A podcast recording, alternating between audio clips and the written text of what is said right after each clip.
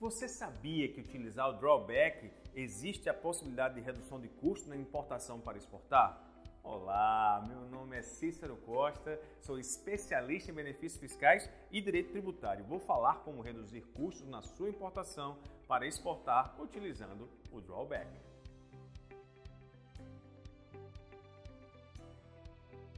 O drawback trata-se de um regime aduaneiro especial que concede suspensão, isenção ou restituição de tributos nos insumos importados vinculados a produtos destinados à exportação. O drawback faz referência aos benefícios concedidos em detrimento das operações de importação para exportação.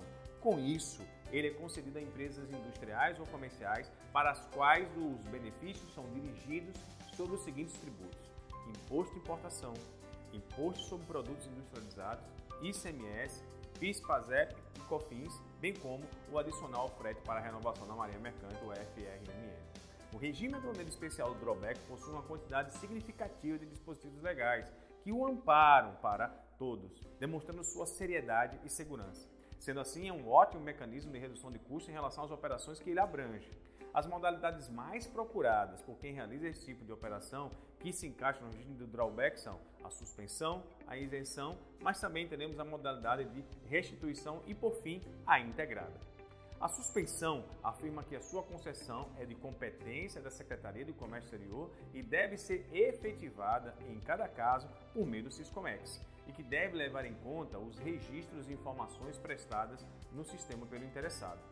Já a isenção também é concedida pela Secretaria de Comércio Exterior, podendo optar pela importação ou pela aquisição no mercado interno da mercadoria equivalente, de forma combinada ou não, considerada a quantidade total que foi adquirida ou importada com o pagamento de tributos, assim como na modalidade de drawback suspensão.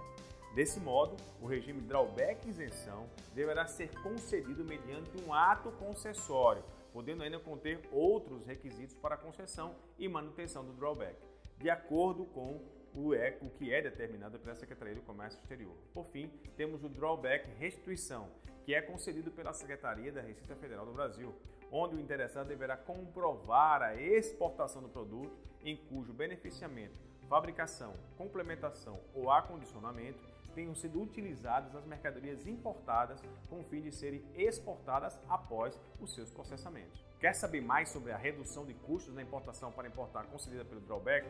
Acesse o link que está nessa descrição. Tenho certeza que você vai achar tudo lá.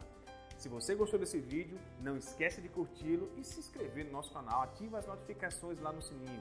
Você vai estar sempre recebendo muita informação atual importante, não só para você, como para a sua atividade.